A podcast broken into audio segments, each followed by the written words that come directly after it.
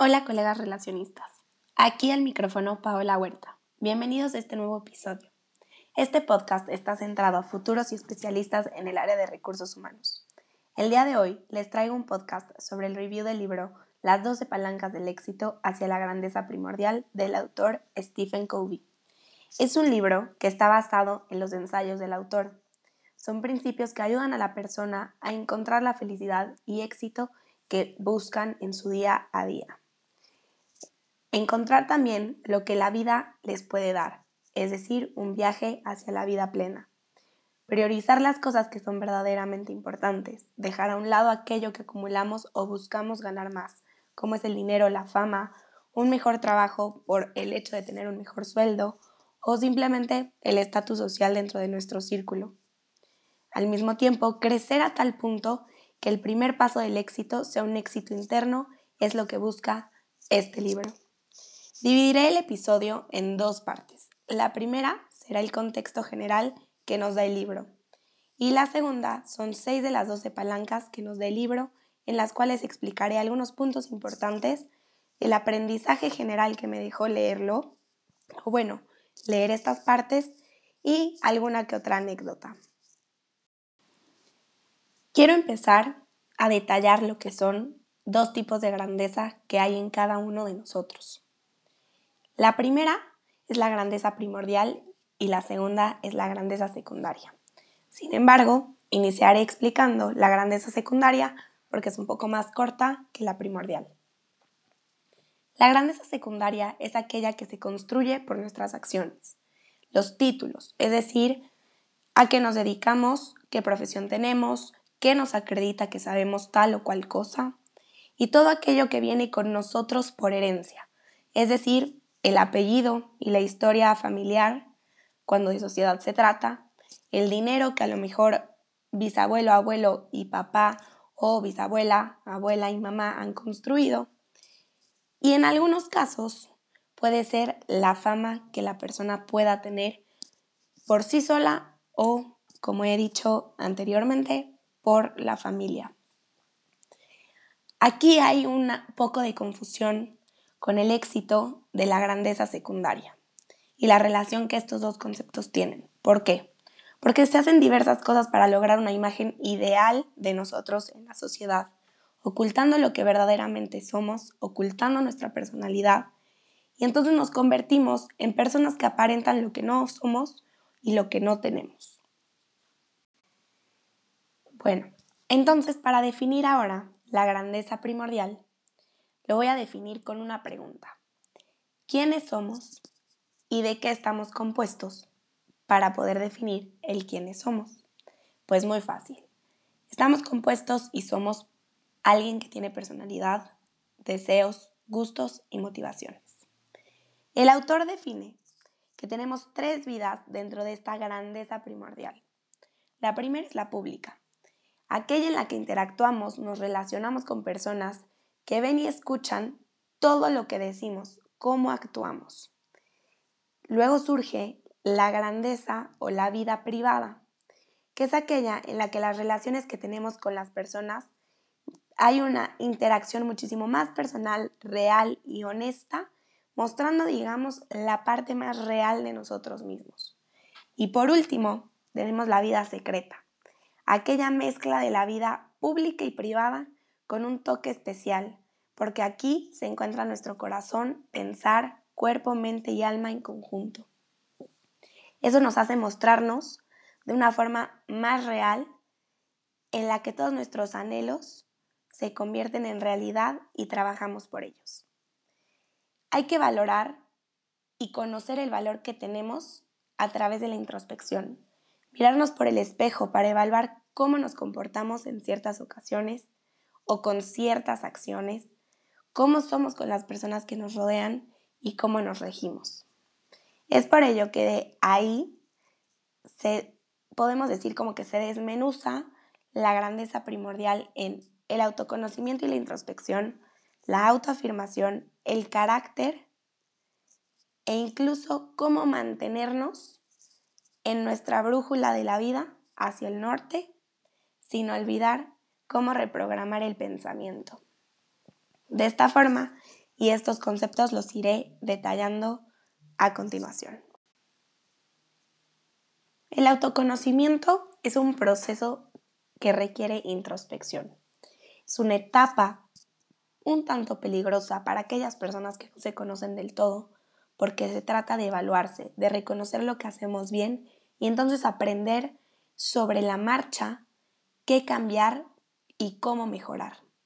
Algunas emociones que marcarán que la persona está deconstruyéndose serán la frustración e incertidumbre. Aquí debemos preguntarnos qué haremos con el problema. ¿Dejaremos que nos arrastre o trabajaremos para anteponernos y sobre eso aprender, desaprender y aprender con un cambio? Esta parte de aprender, desaprender y aprender con un cambio dentro de nuestra materia se llama el reskilling, cuando estamos tratando de imponer o de ayudar a una persona a que obtenga una nueva habilidad. En cuanto al segundo concepto sobre la grandeza primordial, que es la autoafirmación, la podemos definir como una clave para una vida secreta saludable, en balance. Todos tenemos afirmaciones diarias, aunque no las hagamos voluntariamente. Estas afirmaciones que nos hacemos a nosotros mismos son las palabras con las que alimentamos nuestra alma. Una afirmación, en parte teórica, se compone de cinco conceptos clave. Debe de ser personal, positiva, formularse, escribirse, pensarse o determinar en fórmula presente debe de poderse visualizar, es decir, que nuestro proceso se pueda afirmar, se presente en nuestra mente con alguna forma, aquello con lo que lo podamos referir para hacerlo consciente. Y también debe tener un toque emocional. ¿Por qué? Porque todas las afirmaciones nos deben hacer sentir bien. Es una actividad de reflexión a través de la cual le damos un toque de realidad a lo que buscamos, trayéndolo a presente manifestándolo para conseguirlo, pero más importante, agradeciendo aquello que deseamos para entonces la mente haga su trabajo y lo traiga una vez más a conciencia sobre qué es lo que tiene que hacer para conseguirlo. El tercer concepto de la grandeza primordial es el carácter. ¿Cuán importante es tener carácter para desenvolvernos en la realidad? para hacerle frente a los problemas o a las situaciones a través de las cuales nos retamos todos los días. La clave es tener una actitud positiva, ver del problema el lado bueno. Seguramente de ahí podremos tener un aprendizaje. En pocas palabras es tener actitud positiva, abierta y dispuesta al cambio. Debemos mostrarnos con madurez, puesto que esto es equilibrio. El cuarto concepto es mantener el rumbo. Mantener el rumbo tiene tres distorsiones. El edificio, que es todo aquello que nos rodea, como en el macroentorno. El siguiente nivel es, es el proyecto, la subcultura, cómo nos llevamos nuestras relaciones, nuestros amigos, el trabajo, dónde nos desenvolvemos de forma rutinaria.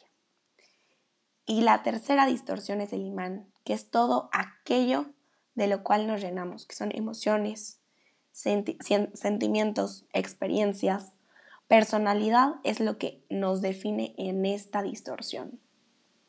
Manejarlo con asertividad es lo que nos va a permitir balancearnos.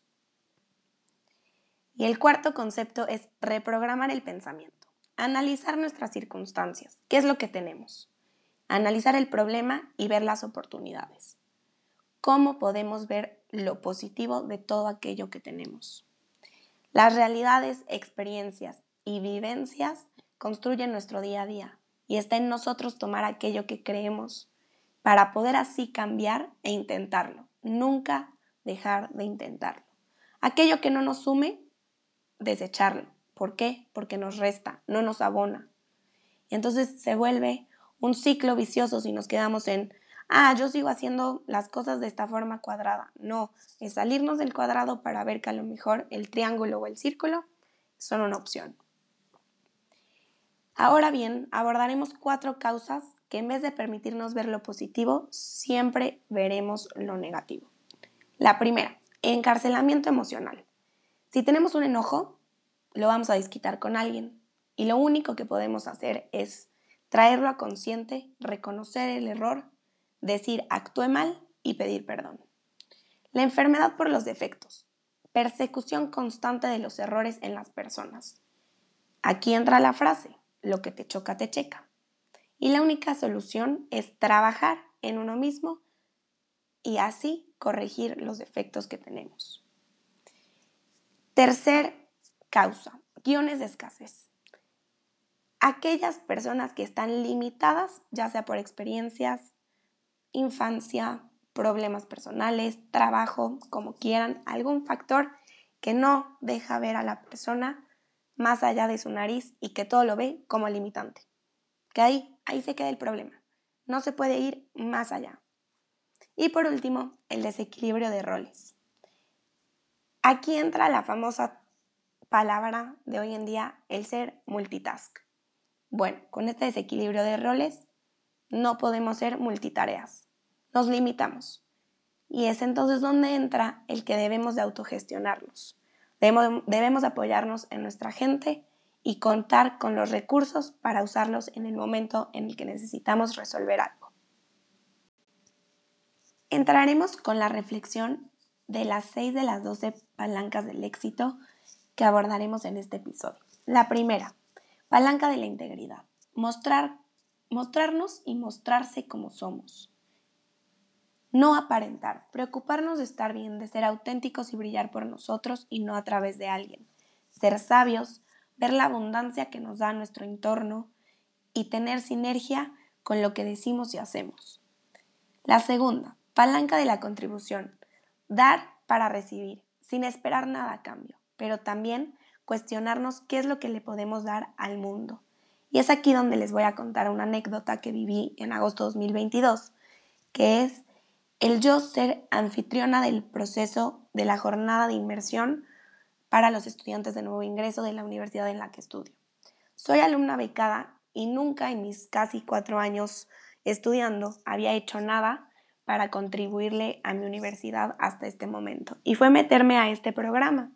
Mientras me metía, la coordinadora me dijo, pásame tu número de cuenta para poder meterte al programa de impulso y becas. Y le dije, no, yo aquí estoy de forma voluntaria, porque lo que quiero reflejar o lo que quiero invitar a los estudiantes es aprender a través de la experiencia que yo he tenido y transmitirles aquello que les pueda aportar y fomentar algo. Construir comunidad en pocas palabras.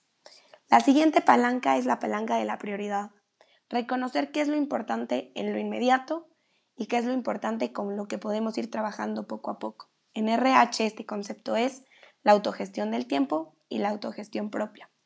Valga la redundancia para determinarlo en la persona.